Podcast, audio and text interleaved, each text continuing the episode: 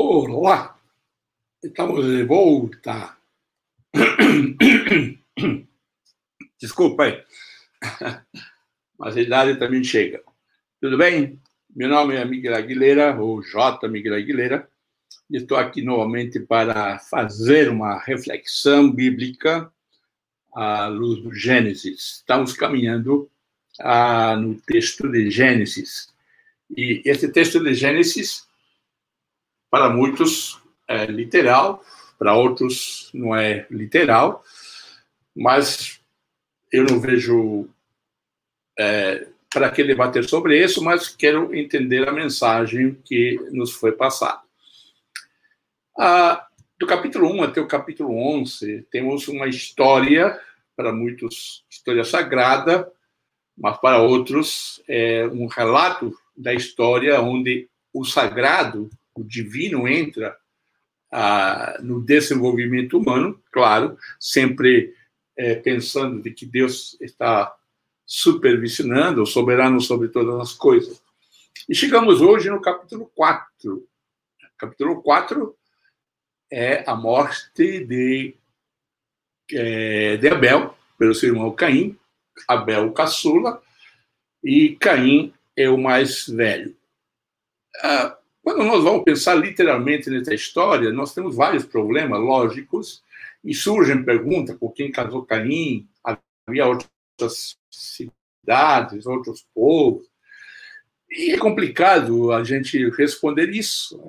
A gente cria aquilo que eu chamo na ginástica teológica para responder. Na minha perspectiva, eu sempre me pergunto, em todos os textos da Bíblia, qual é o propósito desse texto estar aí? Essa é a primeira pergunta que nós devemos ter, seja no Antigo ou no Novo Testamento. Porque é, ninguém estava acompanhando a história de Caim e Abel no sentido de estar escrevendo imediatamente quando os eventos aconteciam. Um dia aconteceu, então, de que o autor do, da lei, ou do Gênesis, ou os autores de Gênesis, decidiram colocar esta história, como que ela se preservou essa história no meio do povo judeu. Claro, é através da tradição.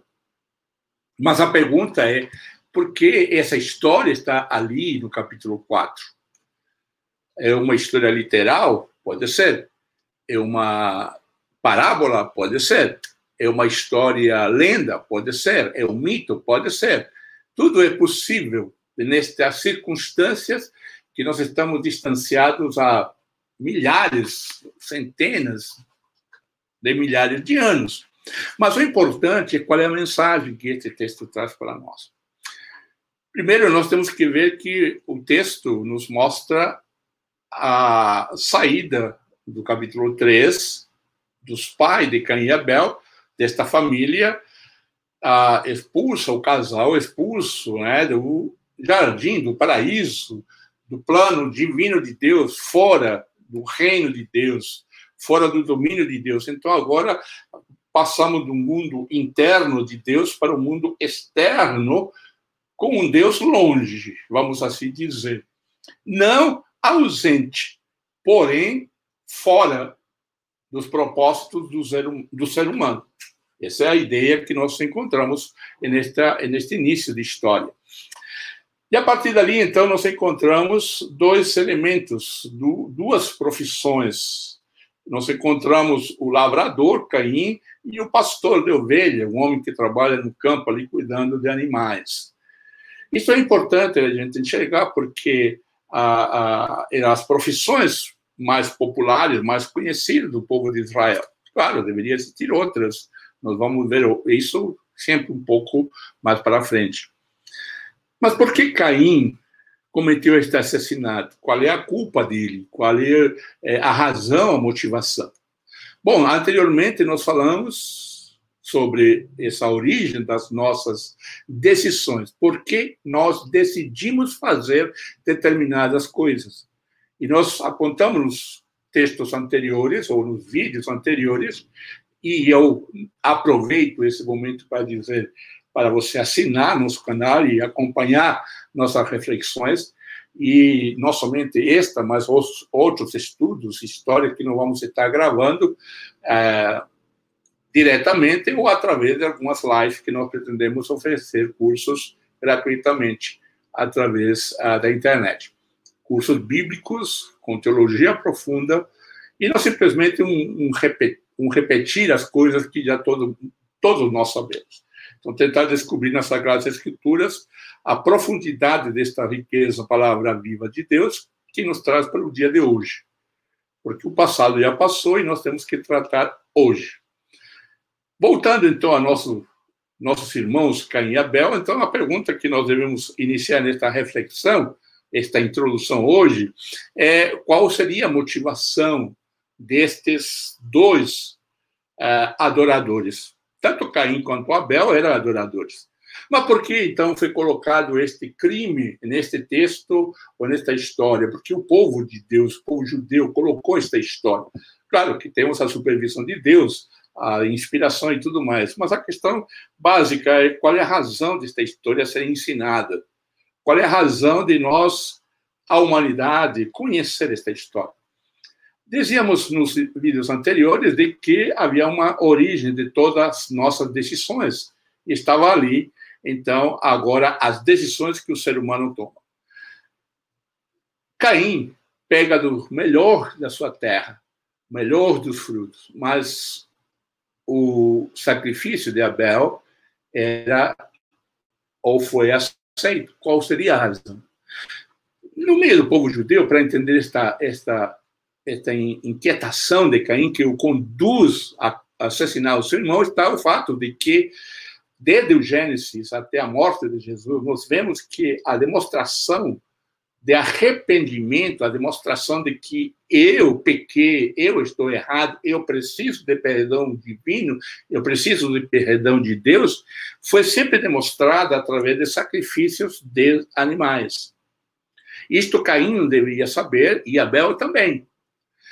Podemos dizer de que o, o, o sacrifício, né, o sacrifício de, de, de ofertas ah, de, eh, não de animais, poderíamos catalogá-las como que não numa segunda categoria, né, mas em um segundo momento.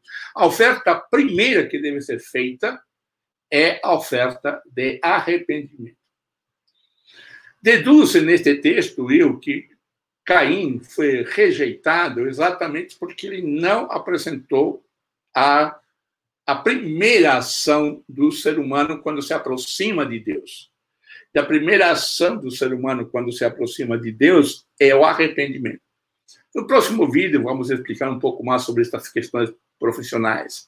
Então, quando você observa desde Gênesis até o Apocalipse, passando por Jesus, ou melhor, parando em Jesus, você pode ver de que todas as recomendações divinas de arrependimento é o sacrifício de animais ou o sacrifício do coração, é o arrependimento. O primeiro ato que o ser humano faz diante de Deus é confessar o seu pecado ou declarar o seu arrependimento. Então, na minha perspectiva, eu vejo de que esta, este ensino, nesta história que o povo de Deus ensinava a seus filhos, era levar as pessoas, levar o povo a entender de que quando eu me aproximo de Deus, eu devo e eu preciso primeiro me arrepender. A nossa declaração de dependência, de arrependimento. É isso que também vai nos mostrar uh, os, o, tabernáculo, o templo. Quando nós examinamos o tabernáculo, o templo, você vê que é, entre entrar ao santuário, até chegar ao santuário, até o santo do santo, que chegava o sumo sacerdote, mas o, o, uh, o judeu, o povo, quando chegava até determinado lugar, havia um processo de purificação havia um processo de limpeza que declarava e mostrava também o seu arrependimento para chegar ao sacrifício ah, do animal em representatividade, em representatividade do pecador, pecador arrependido. É por isso que se faz importante nós olharmos sempre para a cruz quando nós analisamos o Antigo Testamento nos seus sacrifícios. os sacrifícios de sangue, eles são terminados, eles acabaram na pessoa de Jesus, porque ele é o nosso sumo sacerdote, ele já está em Hebreus bem claro. Então, esta é a bênção de nós sabermos a, a, esta história de Caim e Abel, de que o primeiro é, ato nosso de adoração é o arrependimento. E para aproximar-se de Deus, então, precisamos nos arrepender de nossos pecados. E quando eu falo arrependimento de nossos pecados, principalmente do, das raízes daquilo que nós falávamos nos vídeos anteriores, daquilo que foi chamado de pecado original, ou pecados originais, que são dois, que produzem frutos das nossas decisões. Eu te convido, então, a pensar nesses, a assistir os vídeos anteriores, para você entender como que este processo de é, das nossas decisões, por que nós decidimos disso, quais são as nossas motivações e por que nós precisamos, então, colocar no centro da nossa vida a cruz de Jesus. Tá? Que Deus te abençoe. Não se esqueça de uh, entrar em contato conosco via uh, o nosso canal. Vai ser muito bom para divulgar nossa mensagem. Queremos levar uma mensagem de esperança, de graça. E não somente divulgar nosso canal, temos os cursos online, no meu site também está ali.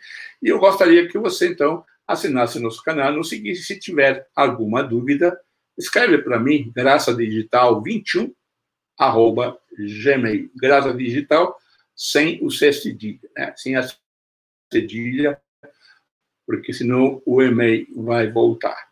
Obrigado. Não esqueça, serei muito grato a você se você assina nosso canal aqui no YouTube ou o canal também que é parceiro nosso, Academia do Discipulado, onde nós estaremos ministrando, e estamos ministrando, curso de teologia, de Bíblia, hermenêutica, história da igreja, enfim. Este será o ano do ensino do Aguilera, para que você possa desfrutar um pouco de teologia, e não somente das pregações dominicais, mas você tenha momentos de teologia. E se você quiser ouvir no áudio também, estes é, vídeos são colocados em podcast, no Spotify, com exatamente como Graça Digital. Procura lá, então você tem todos os canais para você aprender da palavra de Deus. E se precisar recursos didáticos, alguma coisa, entre em contato com a gente, queremos ajudar você a entender a Bíblia.